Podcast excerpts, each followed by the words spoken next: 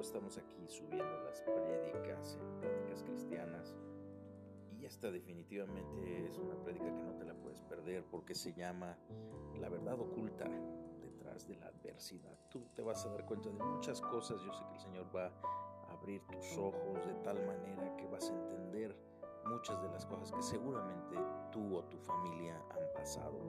Eh, que te sea de mucha edificación. Somos amigos de Pláticas Cristianas y estamos en contacto por este medio, así que disfrútala y si quieres dejarnos un comentario puedes hacerlo a nuestro correo electrónico pláticascristianas.yahoo.com. Dios te bendiga muchísimo.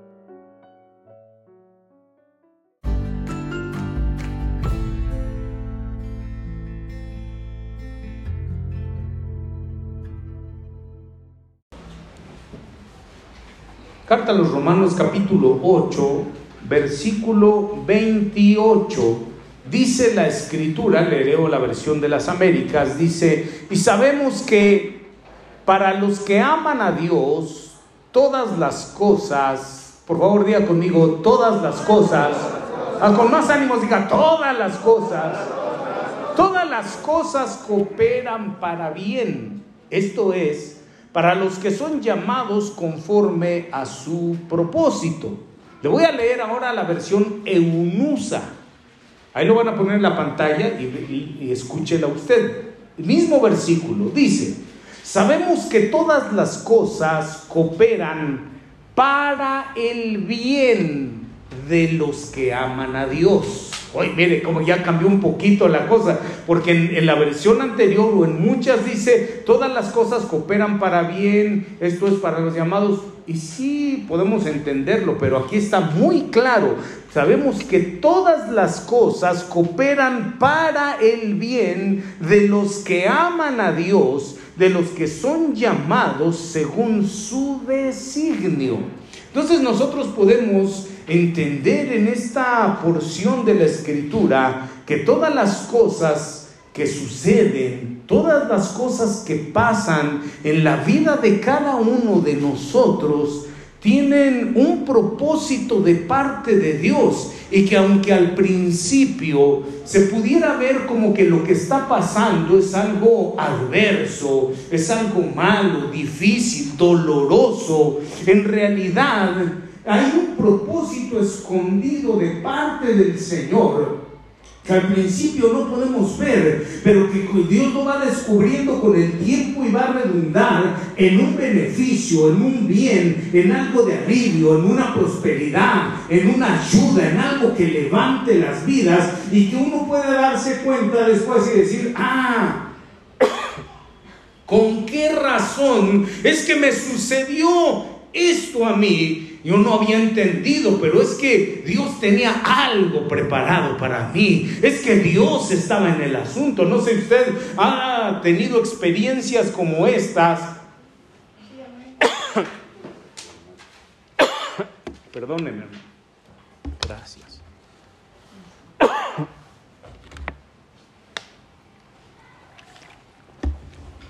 en las que al final de cuenta va a resultar algo de bien. Le voy a leer el mismo versículo, ahí vamos a estar trabajando en Romanos 8, 28, la versión Nácar Colunga, NC, Nácar Colunga, dice, ahora bien, sabemos que Dios hace concurrir todas las cosas para el bien de los que le aman. Fíjese, como aquí ya no solamente es que se diga, ay, las cosas que pasan son para el bien, eh, sino que ya esta versión nos aclara que Dios es el que hace concurrir todas las cosas. Dice NC, Nácar Colunga.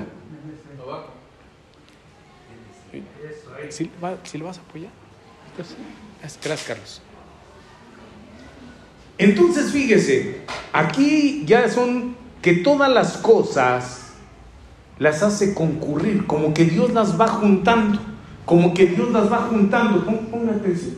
como que las cosas que van sucediendo, Dios es el que las hace concurrir. ¿Ha usted escuchado que a veces la gente dice, qué coincidencia?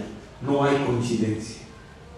No hay casualidad, sino que Dios, sabiendo cuál es el propósito que Él tiene, pone su mano, envía sus ángeles, envía a gente, pone cosas en las mentes, en el corazón, hace que fructifiquen unas cosas, hace que otras no sean las que prosperen, pero en todas Él las va juntando, Él las va reuniendo, y aunque a veces nosotros pensemos que son malas y la gente muchas veces se esfuerza diciendo, Señor, ¿por qué me está pasando? ¿Por qué es que últimamente están sucediendo tantas cosas adversas? Mira, yo te he orado, te he buscado, he ayunado, vengo a tu templo, te sirvo, ya me arrepentí, Señor, de, las fallas, de los pecados. Tú sabes que ya tiene tiempo que dejé esto. Estoy esforzándome por hacer el bien. Ayuda a mis hermanos, vengo aquí, ¿qué hago? ¿Por qué me siguen pasando esto? Y parecieran que las cosas son adversas, porque no le he mencionado el título, le cambié, le cambié el título, le comentaba a mi esposa, le había puesto al principio el Dios de la adversidad, pero creo que no, eh, podría llegar a confundir eso. Y entonces le, le pusimos mejor la verdad oculta detrás de la adversidad. Porque hay una verdad, hay algo poderoso que Dios pone, que está ahí oculto ante nuestros ojos. En, atrás de esa adversidad hay algo que Dios tiene preparado para que cuando se descubra nosotros podamos ver que las cosas no van a terminar como apreciamos al principio, no van a terminar mal, sino que a todos los que fuimos llamados con ese propósito de parte de de Dios, las cosas por su palabra, yo creo que terminarán bien. Levante su mano conmigo el que cree en la palabra y diga, yo creo que las cosas, aunque sean adversas al principio, terminarán bien. ¿Cuántos dicen amén en esta hora? Y se lo va a dar, es para él, déselo fuerte y poderoso, porque es la alabanza para su nombre. Entonces, todas las cosas, es decir, no hay excepción. Todas, todas las cosas, todas. No hay una que se le escape a Él. Dios es el que las hace concurrir, es decir, la, la intervención divina que está ahí. Versión Jerusalén, mismo versículo. Dice, por lo demás, sabemos que en todas las cosas interviene Dios para el bien de los que le aman.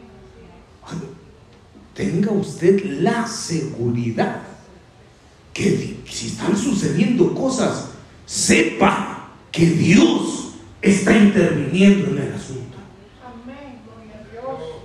Ay, Dios mío, que poquitos confiamos en Dios sepa que Dios está interviniendo, que Dios es el que está en control.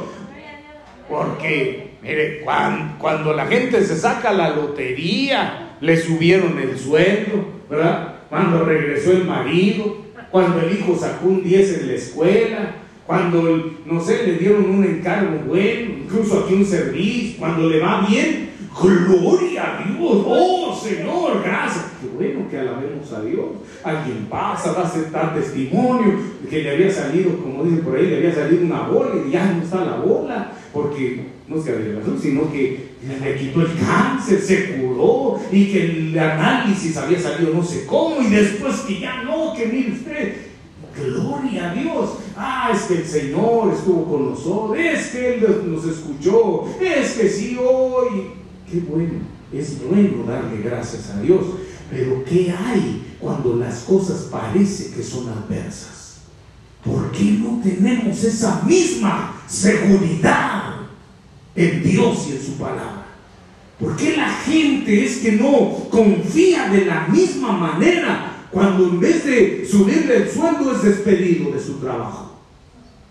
¿Por qué no tiene esa misma confianza cuando en vez de que salga bueno el resultado salió enfermedad? salió una mala calificación, salió el problema en la familia, salió alguna cosa, salió la adversidad. Tenemos que confiar en que Dios está interviniendo en cada una de esas cosas.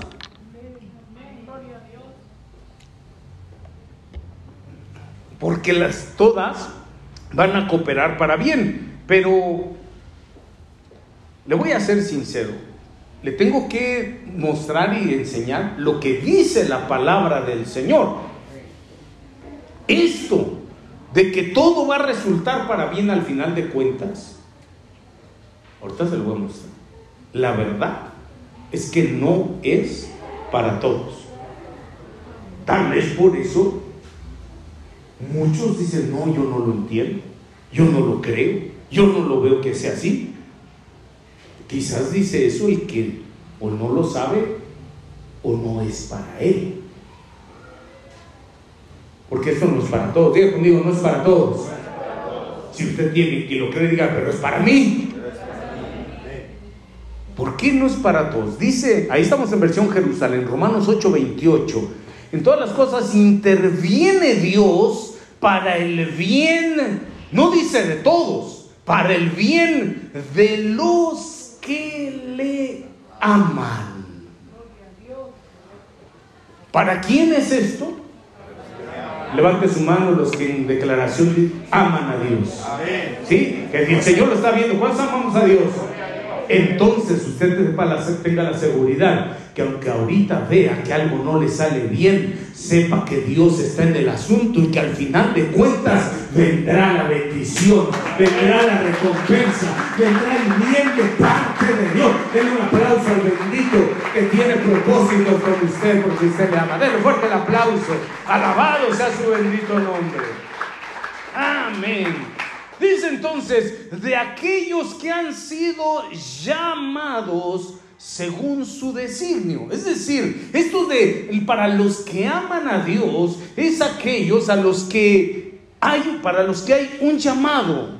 Esa palabra llamado dice en la versión de la Biblia latinoamericana 95 dice a quienes ha escogido y llamado. Es decir, que esta, esta situación de que todas las cosas, por adversas que parezcan, van a terminar en bien, que no es para todos, sino para los que aman a Dios, porque Dios le hizo a esa persona un llamamiento, no estoy ya diciendo un llamamiento ministerial, sino un llamamiento, un escogimiento de ser de Él, decir, tú me perteneces. Dios, Dios cuando dice así, te escogí, hija, de entre todas las personas, yo te escogí porque contigo tengo un propósito, hay un escogimiento, hay un llamado, y aunque las cosas que te sucedan parecen difíciles, parecen contraria, te vas a dar cuenta que al final van a ser para bien. Yo estoy en el asunto. Y eso es con cada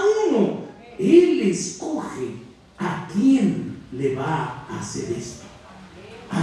a los escogidos, a los llamados de parte del Señor. Dice la versión, Dios habla hoy.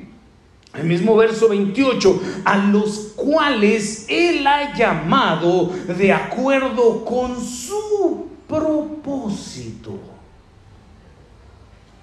Cuando Dios va escogiendo a la gente, es porque Él tiene un propósito en esa persona. Esa palabra propósito, ya ni le dije lo de llamados, ¿verdad? Lo de llamados es la palabra griega kletos ¿Cuántos llamados hay aquí de parte de Dios?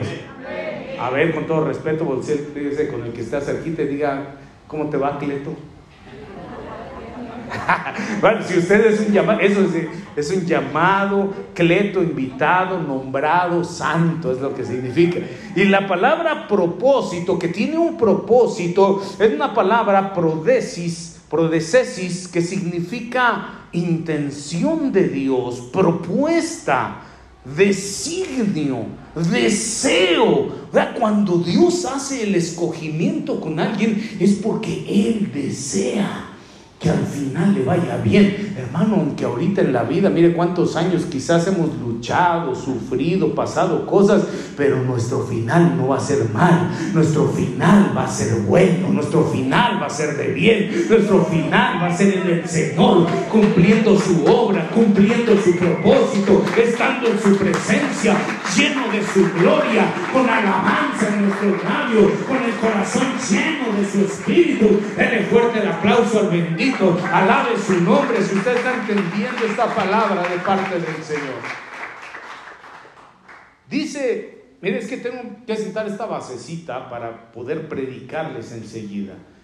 Mismo versículo, versión castellana antigua, CST, versión castellana antigua, dice, sabemos también que a quienes aman a Dios, y responden a su llamamiento para entrar a formar parte de su plan, todo cuanto pueda sucederles redundará en su propio beneficio.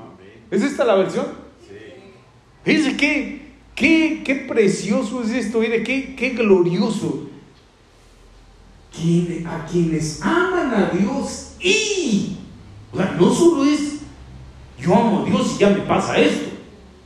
A los que aman a Dios y también responden a su llamamiento, porque puede hacer que Dios diga, a ver, yo quiero que tú seas un cleto, un, un escogido, te llamo para esto. Pero habrá quienes, aún estando en su camino como cristiano, digan, no.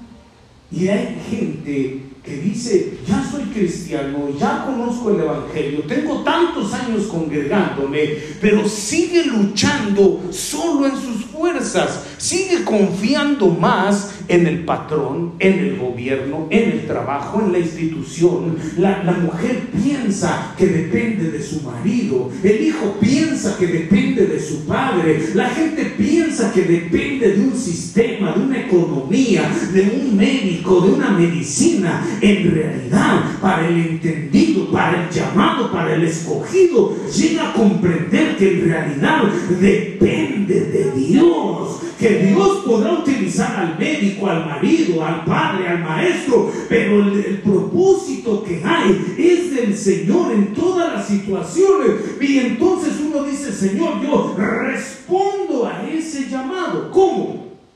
Cuando venga una situación adversa, no se aleje, no se vaya. ¿Por qué la gente se sale?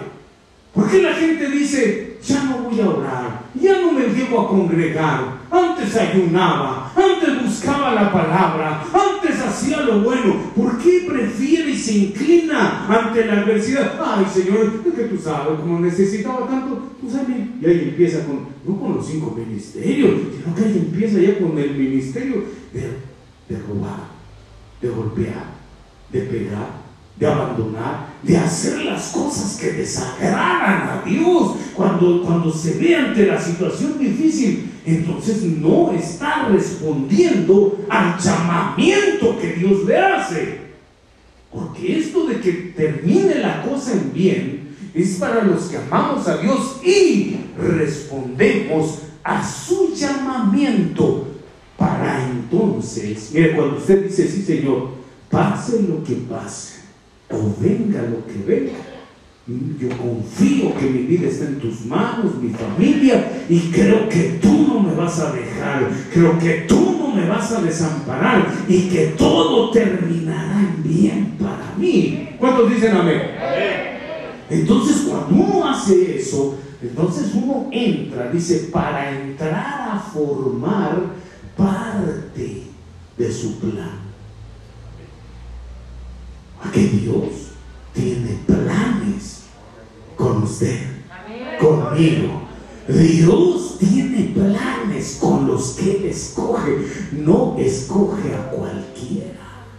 Vean, Jacob tuvo doce hijos y una hija, pero escogió a uno el que respondió a su llamamiento, el que Dios sabía que iba a responder, aquel José, Chepe, Chepe, Chepito, porque era, el penúltimo, era el pequeño, pues, como dice la Biblia, el hijo de su vejez. Aquel José que cuántas cosas adversas le pasaron. Sabe que así es la vida de los escogidos en el Señor. Que cuando uno viene, cuando empieza a crecer en el Evangelio, cuando empieza a crecer en Dios y empieza uno a ver y dice, ay, qué hermoso esto que me puso mi Padre. Esto me lo dio solo a mí. A qué le pusieron aquella túnica de colores. Que eso representa algo. Eso es lo que lo, que lo distinguía entre sus hermanos. Y él sabe que usted y yo también tenemos algo de parte del Padre que nos distingue de entre los demás hermanos. Así es que no, no, no, podemos nosotros estar deseando lo que tiene el otro. Dios ha puesto algo bueno en usted. Dios ha puesto algo único en usted. Dios ha puesto algo único, especial en cada uno. Y para los jóvenes, para los solteros, pues. Porque eh, aquí acostumbramos decirle los jóvenes a los solteros. Estén los jóvenes. Los son los jóvenes eh, en el Señor. Amén. Hasta mi Lo quiero mucho. Eh, gloria a Dios. Bueno, ¿sabe que los jóvenes, sabe que eso, que el joven se guarde que la jovencita se guarde en integridad, en esa santidad, que se preserve, aún en las cosas, por supuesto, aún en las cosas de la sexualidad, de la sensualidad, todo eso, mire, eso es algo que la hace especial, que la distingue de entre las demás. No es igual que las de allá afuera, no es igual, tiene eso que Dios le puso. Es especial. La gente, mire, sea joven o no sea joven, la gente que tiene eso de buscar al Señor, de derramarse, la gente que sabe derramarse delante del Señor, que derrama sus lágrimas no de dolor ni de queja, sino que le busca, la gente que le sirve con amor, es algo especial. Y luego le suceden cosas como a José, porque, mira José, tenía su túnica y usted sabe, sabe la historia cuántas cosas le sucedieron que parecían adversas totalmente. Sus hermanos lo envidiaron, tramaron el mal contra él, le hicieron violencia, lo despojaron de lo que tenía, le quitaron su túnica, le arrancaron aquello que lo hacía especial, pero sabe mi hermano, aunque a usted le quiten algo, lo especial no está en lo material, lo especial está en lo que Dios puso en usted y usted sigue siendo alguien especial para Dios. Si usted responde a su llamamiento, el escogimiento de Dios permanece en usted. Aunque le quiten lo material, lo echaron al pozo, solo ahí, solo con su soledad solo. ¿Qué pensaría? Lo alejaron de su padre, lo vendieron como esclavo, se lo llevaron a otra tierra, lo hicieron ahí esclavo de la casa de, del egipcio Potifar. No solo lo pusieron a trabajar como esclavo sin pagarle, sufrió acoso sexual. ¿Cuántas veces la gente cristiana, escogida de parte del Señor, está esclavizada en los trabajos, está esclavizada a veces hasta en un lugar porque siente tanto la necesidad que llega el momento en que incluso sufre un acoso de parte de algún barbajano, barbajana, como en el caso de José, era una pelafustana, pues, aquella mujer de Potifar que le decía, Shepe, Shepito, acuéstate conmigo llegaba todos los días. Acoso sexual. Lo difamaron. Este fue el que, el que quiso abusar de mí. Lo difamaron. No era cierto. Y esas muchas cosas de estas sufre el, cristiano que tiene ese llamamiento de parte de Dios. Lo difaman. Ah, no, yo lo vi. Eh, lo vi rápido, sí. El, el, copete se veía. ¿Lo viste bien? Su cara, ¿le viste? Bueno, no, no, su cara no, pero sí estaba alto, sí, más o menos, alto, copetín, copetín, así, Lo vi y así se movía el copete y ahí estaba oculto, como que, como que le daban unas cosas, así como que alguien le daba así, no sé si serían sobrecitos de, de talco, como que algunas cosas. ¿Lo viste? no, pero estoy seguro que sí. Si era un árbol así grandote que se movía su rama en, la sombra y lo difaman, yo, yo la vi y andaba con otro, se le subió con otro. ¿Por qué se sufren difamaciones? Difamación. Lo difamaron, lo echaron en la cárcel. Sufrió muchas cosas que parecían adversas. Pero dice, ya, vamos a leer un versículo ya en la versión que, que quieran, este, netito, versión Las Américas. Génesis capítulo 45, verso 6. Usted se acuerda que cuando por fin José, que estaba en la cárcel, fue sacado de la cárcel, fue sacado por, el faraón, y cuando estuvo ante faraón y José reveló la verdad de los sueños y le dio aquella luz de lo que tenía que hacer el rey de Egipto, entonces Dios empezó a cumplir ese propósito, porque entonces... Eh, Faraón le dijo, bueno, ¿en quién más podría haber esta sabiduría sino en ti, José? En ti. Veo que Dios está contigo. Y entonces lo hicieron a José, lo hicieron gobernador de la tierra de Egipto. Como que, hace poquito que, ¿cómo, ¿cómo era el tema? La vida da muchas vueltas de que de un día para otro las cosas pueden cambiar. Después de haber estado sufriendo tal vez por años necesidades, adversidades, injusticias, vituperios, difamaciones, violencia, cosas terribles y que, José pensando qué pensaría al estar en la cárcel, qué pensaría al ser acusado, al ser acosado, qué pensaría, Señor, ¿por qué todo esto y lejos de, de mi familia? Pero miren, todas las cosas iba ahí Dios poniendo su mano, Dios iba haciendo concurrir todas las cosas. Llegó el momento en que llegó la hambruna, dice la escritura, llegó el hambre a la tierra de Egipto. Fue cuando hicieron gobernador a este José, lo hicieron gobernador en la tierra de Egipto. Él había construido aquellos graneros para almacenar el trigo durante los primeros siete años de abundancia. Y cuando llegó el hambre a la tierra, y un hambre terrible que azotaba a Egipto y a los países aledaños, entonces José y Egipto tenían grano, tenían alimento. Y usted sabe que la historia desenlaza en que como el hambre llegó también a la familia de José, tuvieron que llegar estos familiares, aquellos once, diez, perdón, los que le hicieron daño, tenían que llegar a pedirle favor a José, aunque no sabían que era José. Y le voy a declarar esto, no soy profeta ni hijo de profeta, aunque al predicar se profetiza por la palabra del Señor, los que en el tiempo anterior te hicieron daño, iglesia de Cristo, ministerios llamada final poder para vivir, vendrá tiempo y ocasión de parte de Dios que Él te va a levantar. Y entonces aquellos que te hicieron daño vendrán a ti y tú no te vengarás, sino con el propósito de Dios les vas a dar ayuda, porque tendrás para ti, para tu casa, para tus hermanos, para tus padres, para tus familiares y para muchos en el nombre poderoso de Jesús. Dele gloria a Dios en esta mañana, se está comprendiendo. Dele gloria al Señor, porque el propósito que hay para que termine en bien.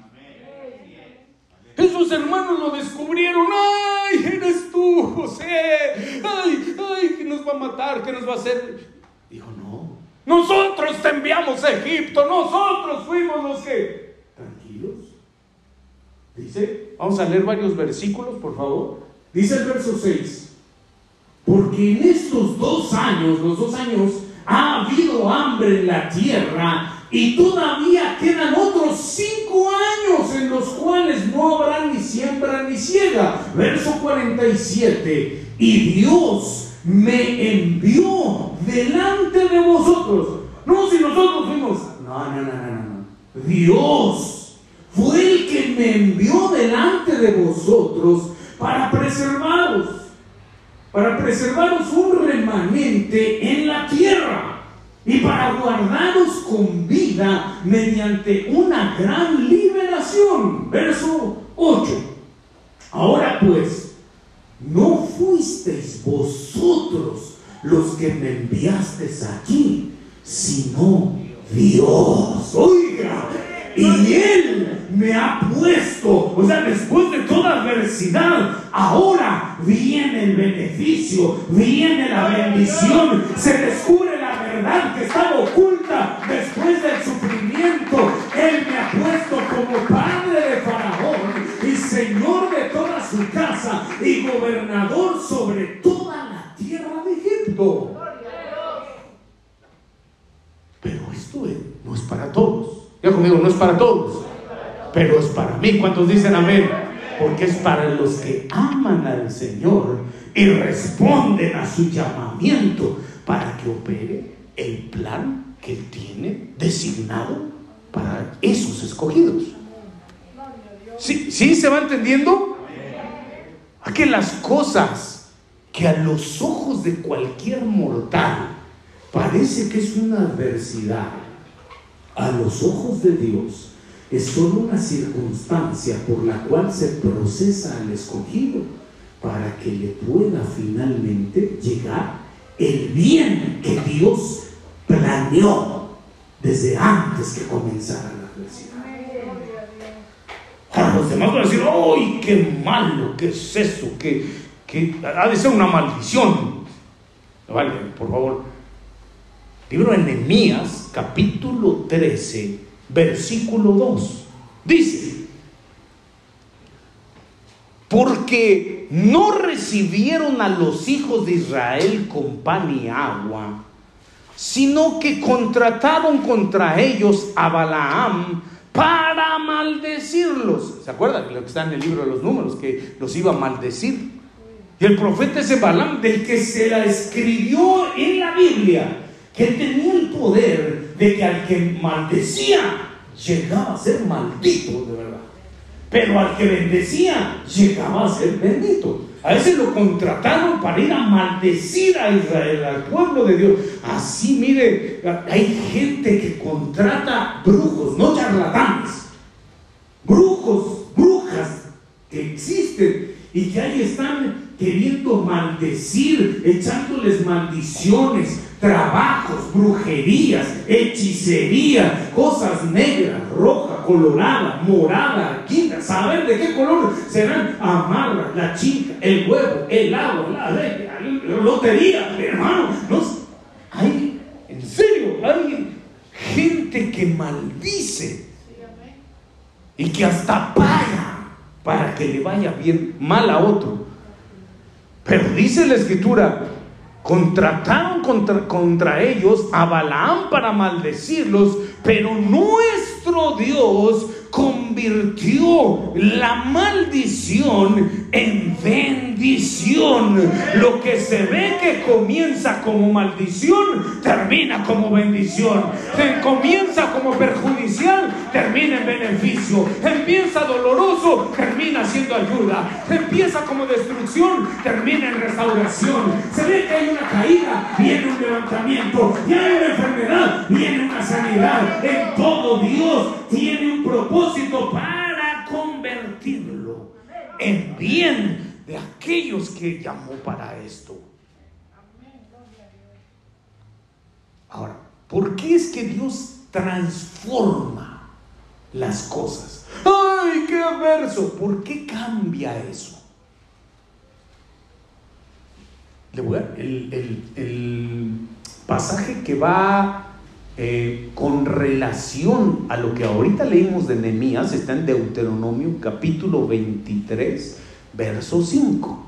Dice, mas el Señor tu Dios no quiso escuchar a Balaam Eh, importa la maldición del brujo, brujo jarocho, brujo, brujo egipcio, brujo mixteco, brujo zapoteco, brujo de raner, brujo lo que sea. Dios, cuando es así, no quiso, dice, no quiso escuchar a Balaam, sino que el Señor tu Dios te cambió la maldición en bendición. ¿Por qué? Y ahí da el motivo. Porque el Señor tu Dios te ama. Él hace que termine la cosa bien. Lo que va a ser una maldición viene a terminar en bendición. Ay, porque amamos y respondemos a su llamamiento. Sí, pero en realidad lo que está más atrás de eso es porque Él te ama, iglesia de Cristo. Él te ama. Y Él no va a dejar que las cosas terminen mal, sino que si respondes al llamamiento, Él en su amor transformará esas circunstancias para que termine en bien. ¿Cuántos dicen amén? Oh. Ay, mire, me tardé un tantito en dar esta base. Después de esta breve introducción, y no sin antes comentar las siete adversidades que sufrió el Señor Jesús, ya para ser enjuiciado, le voy a predicar, si Dios permite los minutos que nos queden. Le comento rápido, porque a lo mejor le sirve, usted que le gusta estudiar, siete adversidades que sufrió el Señor Jesús y que redundaron en bendiciones y beneficios. Ahí va, se las digo así rapidito, usted se conoce de memoria los evangelios. Le, le voy a hablar no cuando estaba todavía predicando, sino cuando ya lo llevan a, enjuiciar. A partir de ahí son siete cosas que parecían adversas. Eh, él padeció, número uno, padeció injusticias. Lo llevaron al Sanedrín, lo llevaron ante Pilatos, luego ante Herodes y luego otra vez ante Pilatos. Y le hicieron un juicio injusto. Y él sufrió injusticias y lo condenaron. Número dos, sufrió insultos. Todas difamaciones, falsas acusaciones. Él sufrió esos insultos. Sufrió golpes y heridas en el alma, en el cuerpo, en el rostro, en la espalda, en el pecho, en las piernas, en la cabeza, en los pies, en las manos. Hermano, lo latigaron. ¿Te acuerdas cuántos latigazos le dieron? 40 menos 1, 39, que son los tres 13. 13 por 3. Acuérdense que en la Biblia el número de rebelión es 13, dice la Escritura. 13. Entonces le dieron 13. Eh, estudiando un poquito a fondo sobre esto, eh, dicen los estudiosos que le dieron 13, les daban 13, les, daban en, en, la espalda, pero como era mucho, no piense usted que era con un cinturón, hermano. Los romanos, cuando castigaban, era en la película esa de Mel Gibson que no le llega a la realidad de lo que describe la escritura, pero es la que tal vez un poquito más, como que da un poquito el enfoque de la realidad, un poquito, se, van asemejando. Si usted la ha visto, que usaban ese instrumento terrible de castigo, que era no un látigo, sino que tenían, haga de cuenta, como alambres de púas, pues. Pero cuando azotaba, quedaba pegado, atorado eh, eh, en la carne, le arrancaban. O sea, 13 latigazos así en la espalda, no piense usted, ay, 13 hinchados. Por eso es que dicen los estudiosos que después le daban la vuelta y le daban en el pecho. Y ya no había ni en el pecho ni en, ni en la espalda, le daban en las piernas o en el rostro. Miren, todas las heridas que él sufrió. Le horadaron las manos, los pies, la cabeza, la corona, el costado. Otro, lo desnudaron. Le quitaron las cinco vestiduras que tenía. ¿Verdad? Usted la sabe. La túnica, perdón, el manto. Uno, la túnica. Dos, el cinto. Tres, las sandalias. Cuatro y el calzoncillo. Cinco. Lo desnudaron. No quedó con el calzoncillo no dice la Biblia, dice que lo desnudaron. Cinco vestiduras. le hicieron burlas, injurias, ya clavado. A ver si eres tú, que baja, baja, a ver si Dios está contigo, a ver si eres el hijo de... Le burlaban. Lo crucificaron, número 6, torturándolo con esa, esa, esa muerte de tortura. O sea, lo, lo crucificaron, es la tortura y la muerte, y lo sepultaron. Son siete cosas. Cuando lo sepultaron, no es, ah, pues qué otra cosa iban a hacer. No, cuando lo sepultaron, sellaron la tumba, que quedara ahí, que no saliera. Siete cosas que parecían adversas. Pero se acuerda, Isaías capítulo 53, las bendiciones y beneficios que trajo esto.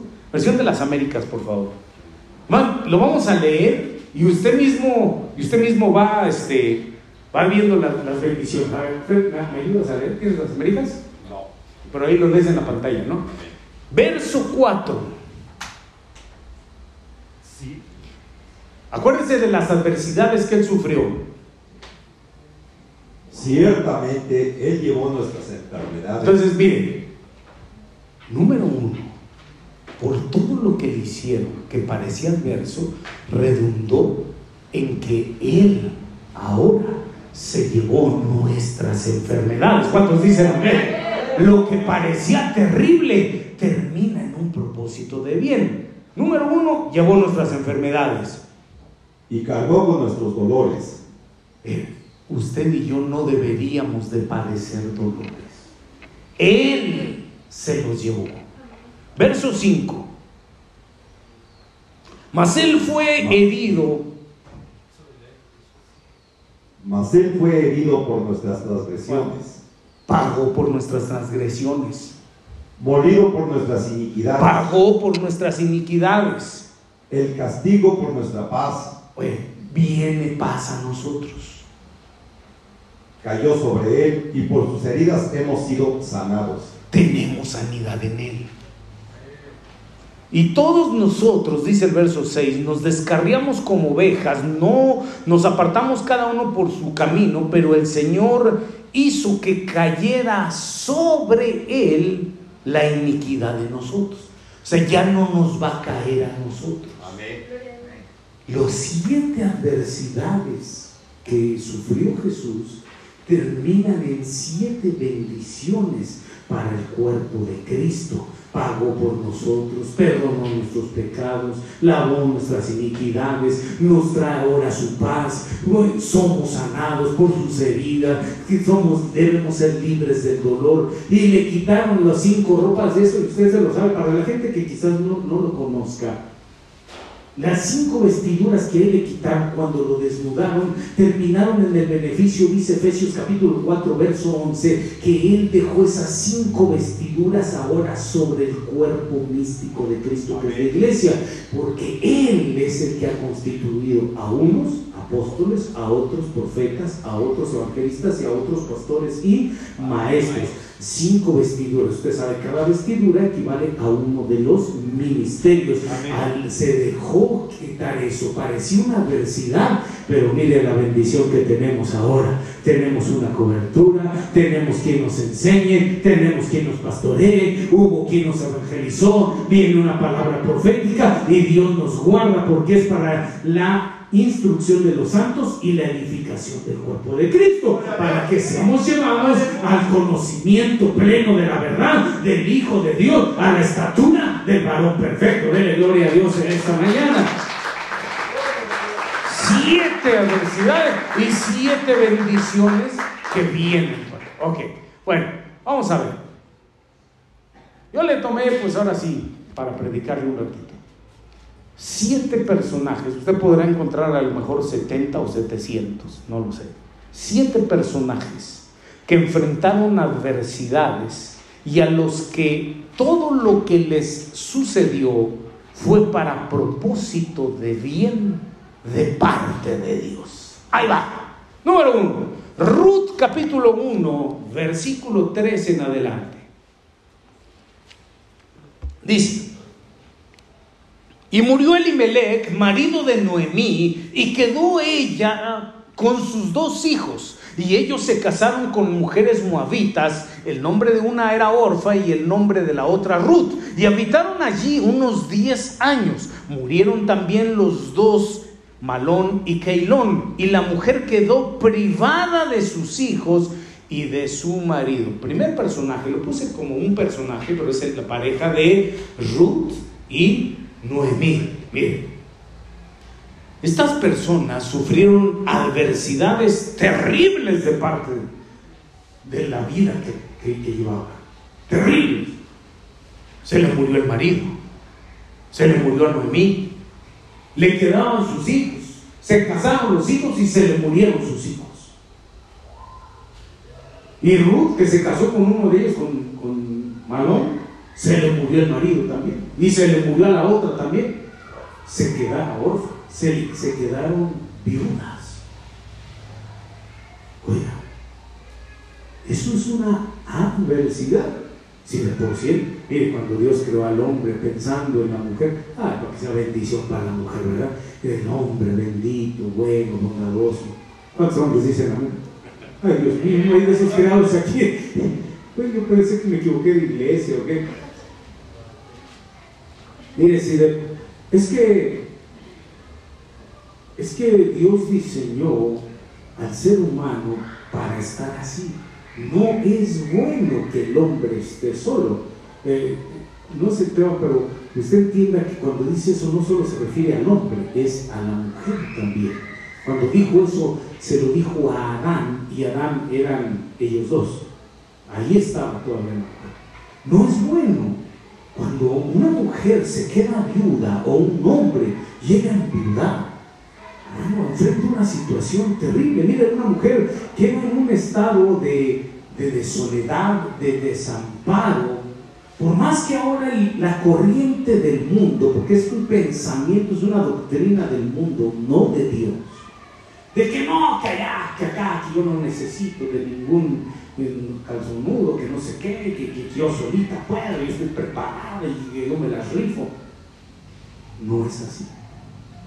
No fue diseñada para eso. El, enfrentar la viudez que ellas tuvieron, y no solo la viudez, dice la escritura, se lo voy a ir parafraseando por el tiempo, dice la escritura que cuando se le murió a esta Noemí, su marido, y luego sus dos hijos, imagínense, ya el dolor del marido y luego de los dos hijos, hermano.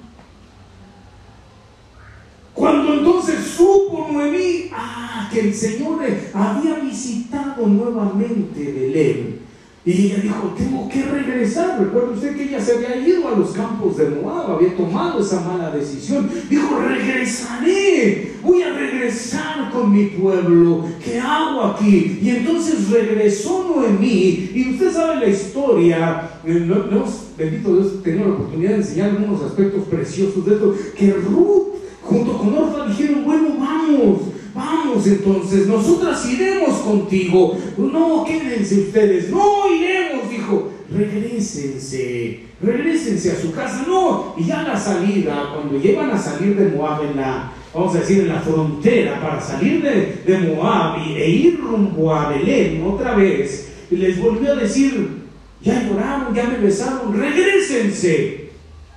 Y la besaron a, a, su suegra, y entonces una de las dos, Orfa, que Orfa representa a todas aquellas personas que llegan a conocer del Evangelio, porque para que se casaran con Malón y Keirón, no, no es que se casaron así nada más, sino que ellas dijeron que habían tenido una conversión al judaísmo para que se casaran con ellos. Así hay gente que dice que ya tuvo una conversión a Cristo y está, pero cuando vienen las adversidades, cuando llegan las dificultades, cuando llega el problema terrible, hay gente como Orfa, que Orfa dice la escritura que entonces dijo, creo que sí, tienes razón. ¿Qué voy a ir a hacer con ese pueblo que anda como loco danzando ahí todos los domingos en la avenida de Albolonga 97? ¿Qué, es lo que voy a ir a hacer a levantar mis manos y a dar una frente? No, tienes razón. Y dice la escritura, Orfa se regresó a la casa de sus padres, a su pueblo, a sus costumbres. Y es la gente que tiene la oportunidad de conocer del Evangelio, conocer del Señor, pero ante la adversidad regresa a las tradiciones, a las costumbres idolátricas de su familia, de sus padres, de su pueblo, a hacer lo que antes seguía haciendo. Regresa, desiste. Pero hay gente bendita como la que está presente el día de hoy, que es gente como Ruth, que dice, no, yo no me voy a regresar, no importa la adversidad que estamos pasando, no me pidas que te, que te deje y me aleje de ti, sino que donde quiera que tú vayas, yo iré. Tu pueblo será mi pueblo y tu Dios será mi Dios. Donde tú vivas, viviré y donde tú te mueras, me muero. Dijo, solo la muerte nos podrá separar. Yo insisto, estaré contigo. Mire, la gente, no importa Ruth, la adversidad, no importa. No vamos a ir en autobús ni en avión, vamos a ir a pie hasta, vamos a pie, no importa que no tengamos con qué, ni en burro, ni en y, cuando iban caminando y llegaron a Belén, usted encuentra ahí, a ver si está el verso, por favor, donde dice que, que se asombraban las mujeres y decían, ¡ay! ¡Ay, llegó Noemí! ¡Esta es Noemí! ¡Ay, esta es la Noemí! ¿Qué verso es? 19. Ay, léelo, por favor. Amén. Anduvieron pues ellas dos hasta que llegaron a Belén, y aconteció que habiendo entrado en Belén, Toda la ciudad se conmovió por causa de ellas y decían, ¿no es esta Noemí? Oiga, ¿por qué se conmovían? El hermano leí una versión diferente en la pantalla, pero usted lee las versiones. ¿Por qué se conmovían? Ay, qué chido que... ¡Hey, mami! Chido. No, es esta Noemí. En alguna ocasión lo expliqué. Lo que pasa es que la familia de Noemí, Elimelech, su marido, Noemí, sus hijos, eran familia acomodada, posicionada. Ellos, ellos no eran pobres, ellos eran ricos, ellos tenían una posición social, tenían una posición política, tenían una posición económica. Ellos eran gente con posesiones, con riquezas, con terreno. Era gente que siempre andaba bien vestida, que estaba en los mejores estratos de la ciudad de Belén. Pero cuando regresó Noemí con Ruth, el comentario dice que, regresó en harapos, como como un homeless, como un pordiosero, como un pepe, pepenador, como, como hermano, imagínense, como alguien de los que piden limosna, no los modernos que ya vienen, tienen hasta su terminal para que le dé tarjeta de crédito, no, regreso como alguien verdaderamente harapiento, en una desgracia. Y cuando llegaron y se asentaron ahí en Belén, la escritura narra, nomás hay que saberlo leer bien, porque ahí lo dice con toda claridad, que no tenían ni para comer. No tenían sustento. Tanto es que, que Noemí le dijo, bueno, algo tenemos que hacer. ¿Qué hago? Ve a trabajar, le dijo a Ruth. Ve a trabajar, Y ella llegó a aquella era, aquel campo de voz. Usted sabe que no hay coincidencias en Dios.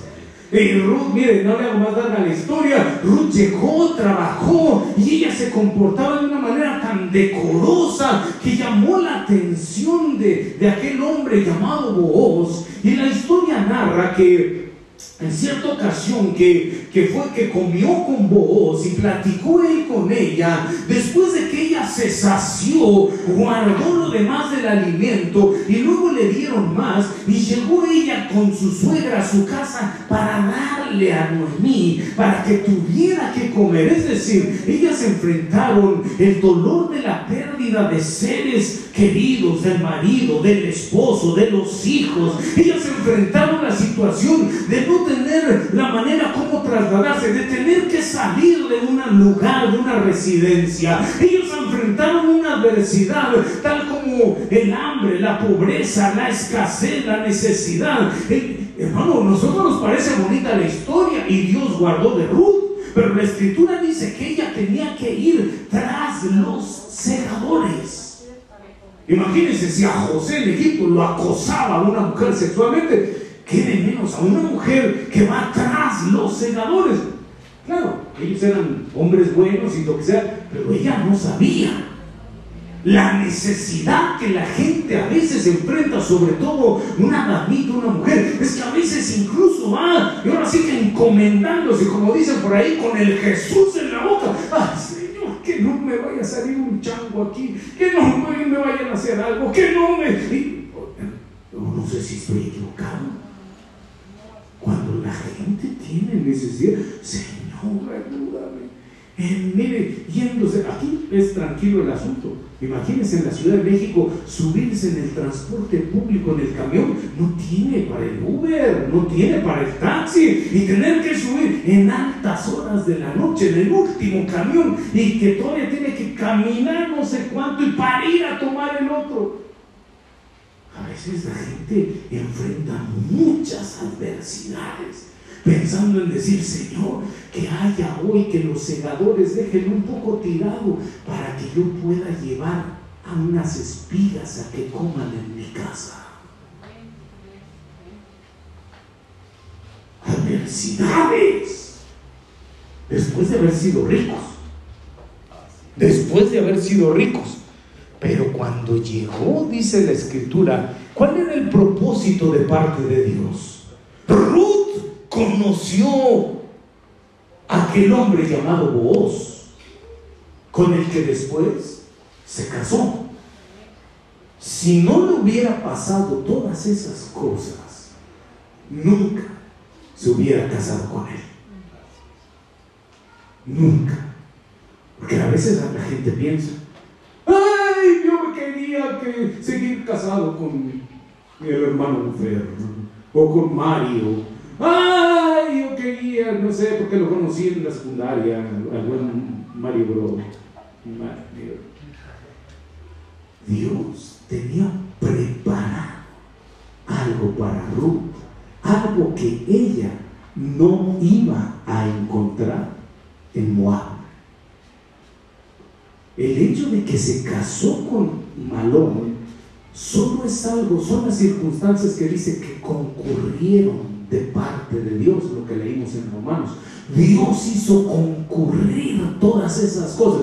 Un día conoció al melón, al malón, lo conoció, se enamoró, se casó, se convirtió, se le murió, decidió irse, ahí estaba, trabajó, llegó a la era, al campo de voz. Todas esas circunstancias, Dios las fue juntando, Dios estaba ahí. Hermano, hermana, no nos desesperemos si enfrentamos cosas difíciles de una y de otra cosa. Sepa que Dios está interviniendo en el asunto, que Él está detrás de todas las cosas para que al final usted llegue al lugar y al posicionamiento que Dios tiene preparado para usted. Denle un aplauso al Señor bendito que tiene cuidado de usted, de su familia. Él es el que no lo va a desamparar. Él es el que tiene el destino para usted. Se casó con vos y dice la escritura, le doy así los versos rapidito capítulo 4, verso 5. Entonces Booz dijo, el día que compres el campo de manos de Noemí, debes adquirir también a Ruth la Moabita, viuda del difunto, a fin de conservar el nombre del difunto en su heredad. Y el pariente más cercano respondió, no puedo redimirla para mí, no sea que perjudique mi heredad. Redímela para ti, usa mi derecho de redención yo no puedo redimir. Y, y vos la redimió. Y eso es lo que pasa con nosotros. Déjenme rapidito Nosotros como iglesia, como mujer, como iglesia, ese ente espiritual que es una mujer, dice Efesios 5, la mujer es una, la iglesia es una mujer. Esa Ruth, porque creo que aquí todos éramos moabitas. No veo ningún judío porque todos éramos del mundo, mexicanos, chiapanecos, oaxaqueños, oaxaca californianos, de, Estados Unidos, ¿sabes? Estados Unidos, pero moabitas al fin, ¿verdad que sí? Moabitas, pero Dios que reunió todas esas circunstancias, escúcheme, todas esas cosas que le pasaron a usted, o que me pasaron a mí. Yo le podría contar mi historia, pero no viene a predicar de mí. Pero esas cosas, a lo mejor ese dolor, esa pérdida, esas decepciones, esas circunstancias, el haber llegado hasta un extremo, Dios estaba reuniendo todas esas cosas para un día redimirnos. ¿Qué es eso? Él pagó el, la redención, es el precio que se paga en rescate de. Reunió todo eso y nosotros aceptamos el Señor, sí, te creo, creo que eres de real. No sé usted si le pasó, yo al principio había un shock en mi mente, decía, no lo puedo creer, decía, ¿Me perdonaste? ¿Me perdonaste? Yo no sé si a usted le pasó a que en ese tiempo y entendí, Dios me había redimido. El propósito de todo eso era para traernos hacia Él, a su salvación, a su redención. El pagar el precio fue por nosotros. Pero con Ruth no solo es eso sino que dijo, la, voy a redimir, pero dice la escritura que entonces Ruth, verso 10, además ha adquirido a Ruth la Moabita, viuda de Malón, para que sea mi mujer, a fin de preservar el nombre. Entonces la historia muestra, y en el libro de Ruth usted lo lee, que no solo compró, no solo pagó un precio, sino que la adquirió y se casó con ella, para que usted entienda todas las adversidades que le pasaron y que aún le están pasando a usted y a mí, que a veces nos presionan, como que hubiera una lanza que nos empuja, que nos van presionando, que nos van presionando. Y no es para que usted se salga y se eche al mundo, es para que usted en medio de esa adversidad diga, aún con esto sigo creyendo en ti, sigo confiando en ti, me consagro más a ti, porque el propósito detrás de la adversidad es que un día también nos casemos con Él en las bodas del Cordero. Alabado sea su bendito nombre. Den un aplauso al Señor que tiene propósitos con usted y conmigo. Daniel capítulo 3, verso 19. Entonces Nabucodonosor se llenó de furor y demudó su semblante contra Sadrach, Mesach y Abednego. Respondió ordenando que se calentara el horno siete veces más de la que se acostumbraba a calentar y mandó a algunos valientes guerreros de sus ejércitos ataran a Sadrach, a Mesach y Abednego y los echaran al horno de fuego ardiente. Entonces estos hombres fueron atados y arrojados con sus mantos túnicas, gorros y sus ropas y en el horno de fuego ardiente. Número dos, gente, es los tres hebreos, Ananías, Misael y Azarías, llamados en Babilonia, Sadrach, Mesach y Abednego. La adversidad que pasaron. ¿Cuál fue la, primera adversidad que, se ve ahí en ese pasaje que pasaron? ¿Qué es lo primerito que, que les hacen? En el pasaje que leímos. Bueno, sí, los llevaron cautivos, les cambiaron el nombre, la comida. Lo primero dices, los ataron. Antes de echarlos al horno, los ataron. Y ya luego los echaron. Y saben que muchas veces se enfrentan tantas adversidades así. El horno de fuego representa bíblicamente aquella circunstancia externa porque este no era un horno cualquiera, sino era el horno calentado siete veces, número siete, en plenitud, la circunstancia adversa en toda su plenitud. Por el ángulo que le vea, hay adversidades, hay problemas, hay carestía, hay necesidades, hay dolor, hay angustia, hay sufrimiento. Siete veces, una cosa que de, esas cuando la gente dice, ya, ya, no sé ni, para dónde volteo, porque donde voltee, ya. Así es. Ay, solo a mí me ha pasado. Hermana Blanquita también, ¿verdad? Cuando uno sufre adversidades así, no salen las cosas, y uno rema contra corriente y lo meten a ese hombre, y aunque sea injusta la situación, lo meten ahí. dices, ¡ay!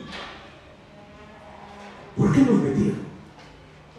Había un decreto en Babilonia que dijeron, cuando al sonido de aquellos seis instrumentos, la flauta, la gaita, la lira, aquellos seis instrumentos, ustedes saben que ahí están los tres seis también, que aquellos seis, cuando suenen esos seis instrumentos, él tiene que postrarse y adorar y servir al ídolo que Nabucodonosor había levantado para que lo idolatraran a él, aquella estatua. Y dijeron, esos tres de llamada finales, esos no, se rinden ante ningún ídolo. Cuando de la moloca, es, ahí hay tres que no se rinden, quién sabe los demás, pero ahí hay unos que pase lo que pase, venga lo que venga, no se rinde ante ningún ídolo. Alabado sea su bendito nombre, por más que sea la necesidad, no nos vamos a rendir ante ningún ídolo. Porque a veces no solo es que se vaya usted a regresar ahí con, ay, la Virgen del Rayo, ay, que No, no solo es el ídolo ese. A veces es el ídolo del patrón. No es el patrón del pueblo, su patronazo. El ídolo. Es los ídolos que usted. No nos van a rendir, no nos rendiremos. Los vamos a echar al horno. Mira, denme una respuesta, dijo Nabucodonosor. Denme una respuesta, porque si no los voy a echar al horno. No necesitamos darte respuesta, rey. Porque nuestro Dios, de quien somos y a quien servimos, ¿cuántos dicen amén? Nuestro Dios, de quien somos y, ante, al que servimos, Él puede. Diga conmigo, Él puede Ojalá diga, Él puede. Él puede librarnos del horno de fuego y de tu. Que todavía no sabemos si nos va a librar, pero de que puede, puede. De que puede, puede. De que puede, puede librarnos. Pero si no nos libra, si acaso no nos libra, debes de saber que tampoco nos rendiremos ante eso, porque solo a Él servimos. Mire qué adversidad tan terrible, exponiendo su vida. Cuando los echaron, átenlos y bien, bien atados los echaron. Usted se sabe esto, creo que. Pero es bueno comentar. Dice la escritura que los echaron y cuando cayeron al horno, y entonces Nabucodonosor dijo, ay, ¿qué es eso? Vio varias cosas. Número uno dijo, veo que están libres. Aleluya. No los echaron matados, sí, pero ahora veo por qué es que en tanta adversidad, cuando usted está en aquel gemir y el no lo que pase, te rindo mi corazón, me conservo y empiezan esas ataduras con el fuego y empieza a liberar la atadura de la mente, del corazón, de los labios, de la violencia, del alcoholismo, el tabaquismo, todo se va rompiendo, se va rompiendo, se va rompiendo. El que tenía problemas, por ejemplo, sexuales, al meterlo uno así, se rompe en el poderoso nombre de Jesús. Los vio libres. Y el más dijo, no, solo veo tres. ¿Qué te echaste tres? Sí, veo cuatro, dijo. Usted no sabe, pero no sé si se fue. Veo cuatro y al cuarto que veo, veo que es como el hijo de los dioses. No, porque está en otro idioma, al hijo de Elohim. Lo veo ahí. Así cuando usted lo echen ahí, diga, ay, no sé, lo veo que está en el horno, pero veo que con él está el hijo de Elohim. Veo que con él está el hijo del Señor. Veo que no le pasa nada, porque con él está, con él está el hijo de Dios. Con él está el hijo del Señor. Ahí lo veo. ¿Y dónde están los que los echaron? No, es, es, que esos no están porque solo de que se acercaron para empujarlos, salió la, la llama esa y, y, los, quemó, los consumió. ¿Por qué ese fuego? ¿Qué será? ¿Que ahora le echaron más gasolina ahí? ¿Así? Entonces, ¿por qué salió el, fuego? El fuego? ¿Por qué salió el, fuego? Salió así. ¿Y por qué solo quemó a los, sesos que lo echaron? ¿O es que Dios es el que puso el fuego ahí? Porque todas las cosas, por adversas que parezcan, Dios está interviniendo, como leímos en Román. No importa si sea fuego, no importa si sea agua, no importa el problema que sea. A usted, mire, salieron sufrir daño alguno, ni aún el olor del cabello chamuscado tenía, ni su ropa. Al final no será para daño, sino para que la gente vea que contigo está el Hijo de Dios. Alabado sea su bendito nombre. Denle un aplauso al que vive para siempre. Denle un aplauso al Señor. Mire, ya usted se checa los, todos los propósitos. El hijo pródigo, cuando se va, llegó el hambre, estaba ahí con los puercos. Había un propósito. Regresar al Padre. Si alguien se va y se lo está llevando el chupacabras en aquel lugar lejano y le va tan mal, no es otro propósito. El propósito es que regrese a la casa del Padre. Para que aquí sea vestido, para que aquí sea sustentado, para que aquí sea recibido. Termino con esto, déjenme, porque ay, nos quedaron unos, unos este, personajes por ahí, pero déjenme leerle Deuteronomio capítulo 8, voy a termino con esto. Verso 15. Mire, este personaje es Israel, es decir, el pueblo, usted y yo. Él, ¿quién? El Señor. Él te condujo a través del inmenso y terrible desierto. No se desespere, hermano, si está pasando el desierto.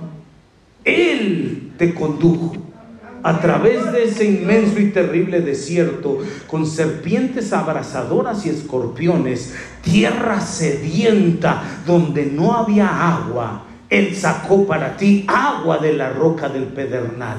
En el desierto te alimentó con el maná que tus padres no habían conocido para humillarte y probarte. Hermano, en el desierto, soledad, escasez, humillación. Que Dios no humilla para humillarte. Y si lee usted el, el, versículo 2 y 3 de este mismo 8, dice, el Señor te condujo por el desierto para humillarte. A ti, pueblo, a ti. Para eso te mandó ahí, para humillarte, para que tuvieras sed, para que tuvieras hambre, para que sintieras necesidad, para que aprendieras a depender de Él. Pasaste por todo ese serpiente, por todo ese desierto, habían serpientes, habían escorpiones, había cosas terribles, salían enemigos, salía Malek, salían los gigantes, sabían que ¡ay! ya no se podía. Por todo eso te pasó, pero dice, para finalmente hacerte bien. Porque el propósito de Dios cuando nos pasa por ese tipo de cosas no es destruirnos, no es para que usted y yo quedemos tendidos, tirados, muertos en el desierto, sino para llevarnos a la promesa, a la Canaán, a la tierra que Él prometió, la promesa de parte de Dios. Canaán también representa todas aquellas promesas que Dios le ha hecho a usted desde tiempos antiguos, desde los padres. Dios ha hablado, te voy a bendecir, te voy a levantar. Llegará el día que tus hijos, tu familia, tu esposa, tu esposo estarán a mis pies. Ellos vendrán, te levantaré en el negocio, te levantaré en tu familia, haré contigo propósito. Eso es Canaán. Se atraviesa el propósito, se atraviesa el desierto, no para destruirnos, sino para finalmente hacernos bien. Porque dice que esa tierra a donde finalmente Él nos lleva, verso 7 porque el Señor tu Dios te trae a una tierra buena. No sé cuántos agarran esta palabra. Una tierra de corrientes de aguas, de fuentes y manantiales que fluyen por valles y colinas. Una tierra de trigo y cebada, de viñas, higueras, granados. Una tierra de aceite, de oliva, de miel. Oiga, todo lo que no tenía. Una tierra donde comerás el pan donde nada te faltará, una tierra cuyas piedras son hierro y de cuyos montes puedes sacar cobre cuando hayas comido y te hayas saciado. Bendecirás al Señor tu Dios por la buena tierra que Él te ha dado. Cuídate de no olvidar al Señor tu Dios dejando de guardar sus mandamientos, sus ordenanzas y estatutos que yo te ordeno. Y sigue agregando, porque a la tierra donde te llevo es una tierra donde las ovejas que tengas se te multiplicarán. Las vacas que tengas se te multiplicarán. La plata y el oro que tengas se te multiplicarán. Y todo lo bueno de parte de Dios que tengas, cuando llegues finalmente ahí, se te va a multiplicar. Solo no te olvides que fue Dios el que te pasó por el proceso con un propósito, que Él nunca te abandonó y que todas las cosas que concurrieron, aunque parecían adversas y difíciles, fueron para finalmente hacerte bien. Porque tú le amas, pero en realidad es porque Él te amó primero. Alabado sea su nombre. De gloria a Dios el Señor.